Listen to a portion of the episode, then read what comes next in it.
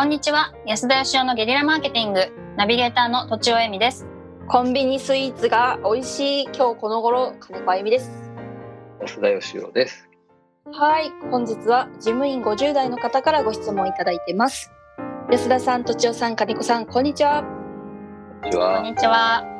番組が好きでいつも楽しみに聞いています。今日は質問があります。どうして皆さんは質問に対して短い時間でズバリ回答できるのですか？というのも私は常にいろいろ考え自分なりの考えも持っているつもりですがいざという時すぐに反応できないのです。思っていることを言おうと準備していた時でさえその場になるとうまく言えず人のペースや人の意見に飲み込まれてしまいます。素早くうまく人に自分の意見を伝える方法を教えてください。ということです。うん。なるほどなるほど。なるほど。つまりこの番組の3人がなんでそんなうまいことポンポン回答できんだっていうふうに思ってらっしゃるわけですかね。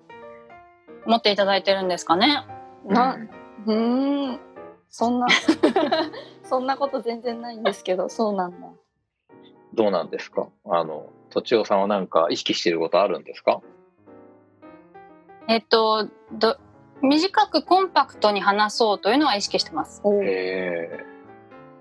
あの 例えば1分間で自己紹介してくださいっていうのにうん、大抵の人は伸びるんですよね。うん、それが私結構好きじゃなくて。え。うん。うん、だからじなんか、まあね、根が真面目だと自分で言うのもあれなんですけどああんまり好きじゃないんですけどね。なんか結構真面目なのでそのきっちりしなきゃみたいなところがあるような相手の時間を無駄にしてはいけないみたいな気持ちがあるような気がします。うん、その1分間で自己紹介するには、なんでオーバーしちゃうかっていうと、このぐらいで1分だろうと思ってたけど、やってみたら伸びちゃうってことだと思うんですよね。そうですね例えば5確かに分間人前で喋れって言われたら、い やいや、5分も喋れませんとかってみんな言うんですけど、意外と喋ってみると長いっていうめっちゃめっちゃなんかあります。普通にあります。はい。でそれを1分で終わらせるためには何らかの努力がいると思うんですよ。それは都庁さんはどうしてるんですか,、情報の取捨選択でしょうね。言いたいけれどここは言わないと。かっこいい。ちょっと言いたくなっちゃったけどここは言わないみたいな。なことの繰り返しですね。諦めるっていうか、なるほど。バッサリ切るっていうか、原稿も同じなので書くときも。なるほど。金子さんはどんな感じですか？いや、私ができてると思いますか？いやいや、あの、できない人代表なんで、金子さん。いや、そっかそっか。な なんでできないのか。私私は多分そのあれですよねエミさんがさっき言ってたように取捨取捨選択ができないんだなと今ちょっと思いましたね全部なるほど。そう全部喋ろうと思っちゃうんですよああ、そうなんだ。そうだからかもなるほどね。うん思いついたの全部喋りた、喋れないと伝わらないんじゃないかみたいな？そうですねそう、んうんそうかもあの、話長い人って2種類いてですね、そういう何言ってんかわからなくてずっと喋る人もいるんですけど、うんあの、理路整然と長く話す人もいて、こういう方たちは頭の中で起承転結ができてて、ものすごい木から丁寧に話すんで、えらい長くなっちゃうっていう、こういう、持ちネタみたいなやつ。あこういう。こういうパターンもね、あるんですよね。なるほど、はいめっちゃあります。はい。あの、お笑いのね、例えばさんまさんとかってこう天然っぽいじゃないですか。そうですまあ、さんまさんはあの天然だってよく言われてますけど、ああ、そうなんですね。はい。まあ、だけどそれでも練習してると思いますけどもちろん訓練してるっていうか、うん。あの例えばツッコミとか、あの、言われた瞬間に、あの、ひな壇の人とか誰に振られるかわからないのに、振られてこう反射神経でこう答えないといけないですよね。はい。うん。で、そのなんか答えがつまんないともう次から出してもらえないわけで、もうね、人生かかっちゃってるわけですよ。へ同じ立場だったらどうします？金子さんとかどうします？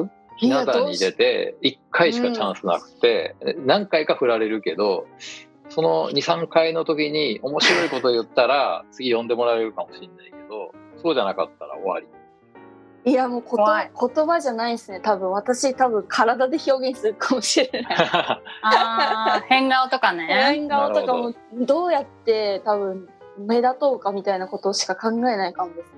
いいですね。なるほど。そうそういうパターンもありですよね、素晴らしい。うん。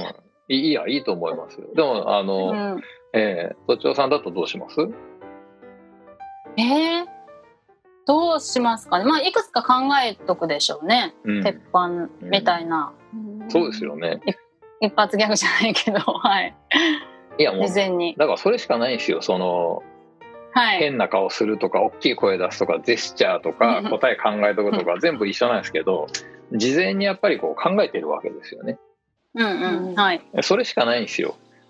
うん。なるほど。先ほどのあの取捨選択とおっしゃってましたけど取捨どの程度取捨選択したら1分になるかっていうのはやっぱ実際測ってみないと分かんないわけそうですね。で、うん家でだからあこのぐらい喋ったら1分なんだとこのぐらい喋ったら3分いっちゃうんだっていうことをやったことある人だったら収められるんですけどやったことないと分かんないわけですよ。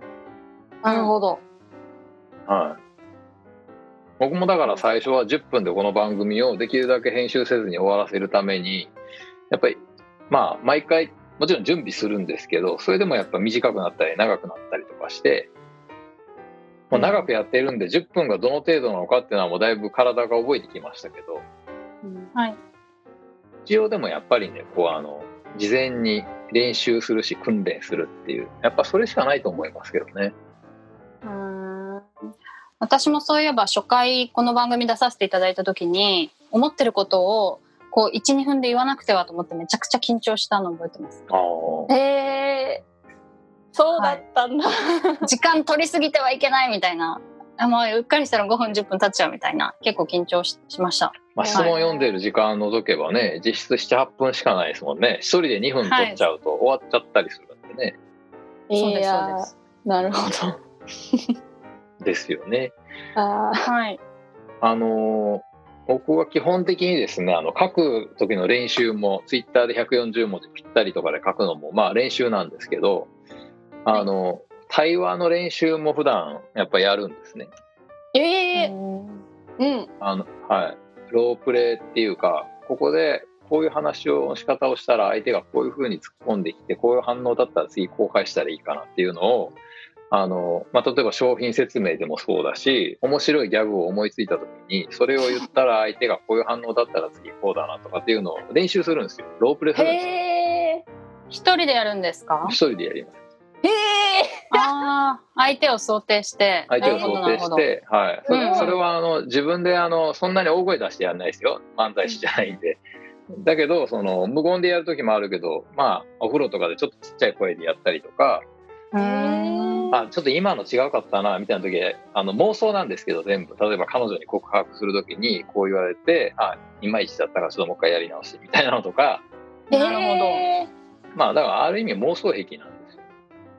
ーえー、すごいやろでこれをやると あのずっとやると頭の体操になってあの僕の本業は商品開発とか販売戦略練ることなんですけどそれにすっごい役立つんですよ相手の気持ちを考えるようになるって感じですかね。相手の気持ちっていうかあそうですね。相手の気持ちも考えてこういうツッコミ入れてくる人はここがうまく聞けてなかったからだからこういう間があるから次こういうふうに言ってあげたらいいなとかあ先にあのネタ挟んどいた方が良かったなとかそれはうそれはあの営業ロジックと全く一緒で結局商品のあの商品売るためのまあコピーみたいなのも営業ロジックでできてるんですけども長々とした文章はみんな読まないんで短い文章でポンポンってどう言ってあげたらみんなはこうこれが会話になって頭に入るとかいうのを考えるのがまあ僕の仕事でしてーうん。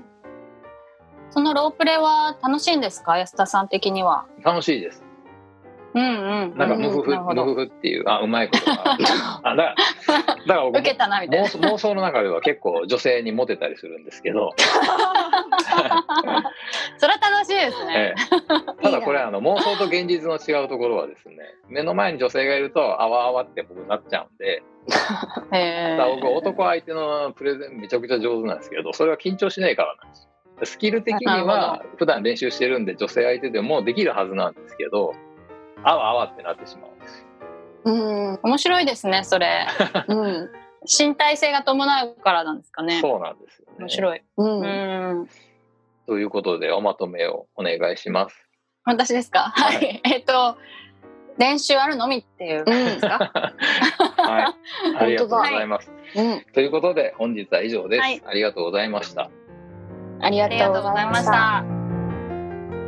本日も番組をお聞きいただきありがとうございました。私たち3人でギブの実験室というオンラインサロンを始めることにしました。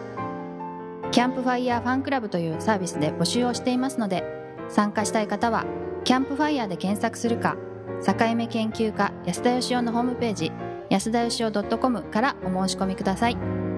来週もお楽しみに。